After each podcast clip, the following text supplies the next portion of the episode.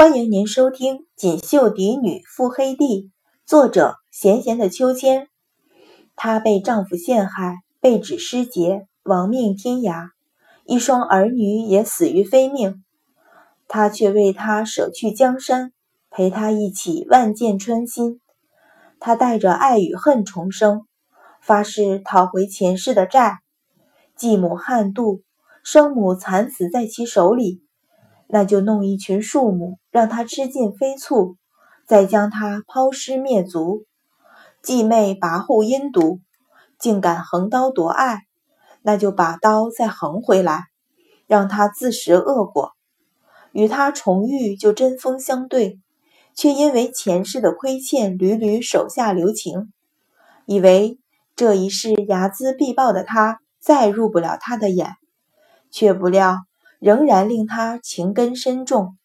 好吧，有仇的报仇，有情的还情，千般妙计，偷天换日，帝京城风云再起。当前世的历史重演，乾坤妙手又导演出一场怎样的精彩大戏？